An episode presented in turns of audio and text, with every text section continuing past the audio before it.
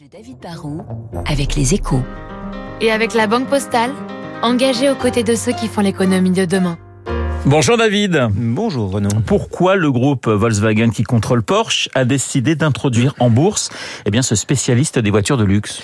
Euh, Volkswagen, c'est un groupe gigantesque qui vend autour de, de 10 millions de voitures par an et qui contrôle quand même une, une douzaine de marques. Ça va de, de Volkswagen à Porsche, bien sûr, mais ça passe aussi par Audi, Seat, Skoda, Bentley et plein d'autres.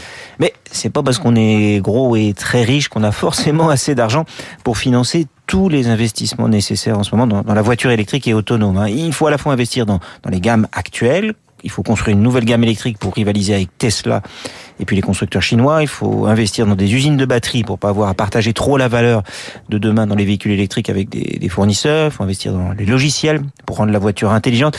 Au final, tout ça, ça fait quand même beaucoup d'argent.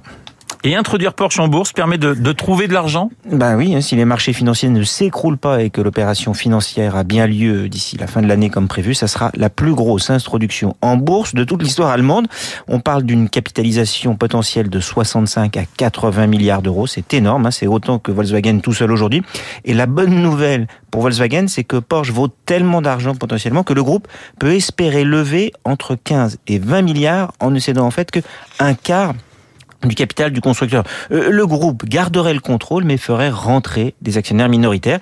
L'argent ainsi levé pourrait à la fois financer des, des, investissements et permettre aussi de verser un dividende exceptionnel aux actionnaires de Volkswagen, ce qui serait bon pour le cours de bourse du géant allemand. David, pourquoi Porsche vaut autant?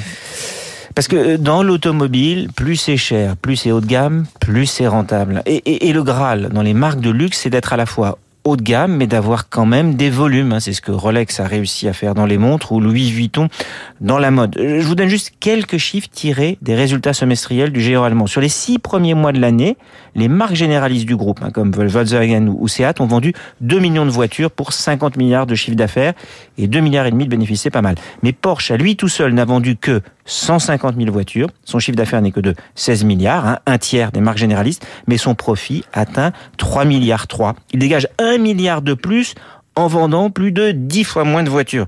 Quand vous vendez une Golf, vous faites une marge de 5 à 6% Quand vous vendez une 911, c'est au moins 20% Et la bonne nouvelle, c'est en plus qu'avec le, le Taycan, la marque allemande sportive a prouvé qu'elle savait aussi faire de vrais bolides électriques. Le présent est très rentable et l'avenir s'annonce tout autant profitable. Le décryptage de David Barou, David qui ne se déplace à Paris, non pas en Porsche, mais en vélo. Exact. Je le précise. Merci David, dans deux minutes. Il y a dans la rédaction. voilà, vous entendez Guillaume Durand. Dès qu'on parle de voiture, il est évidemment dans le studio.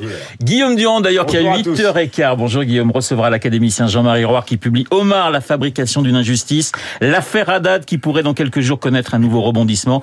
Et bien sur Radio Classique, on sera les premiers à vous en parler.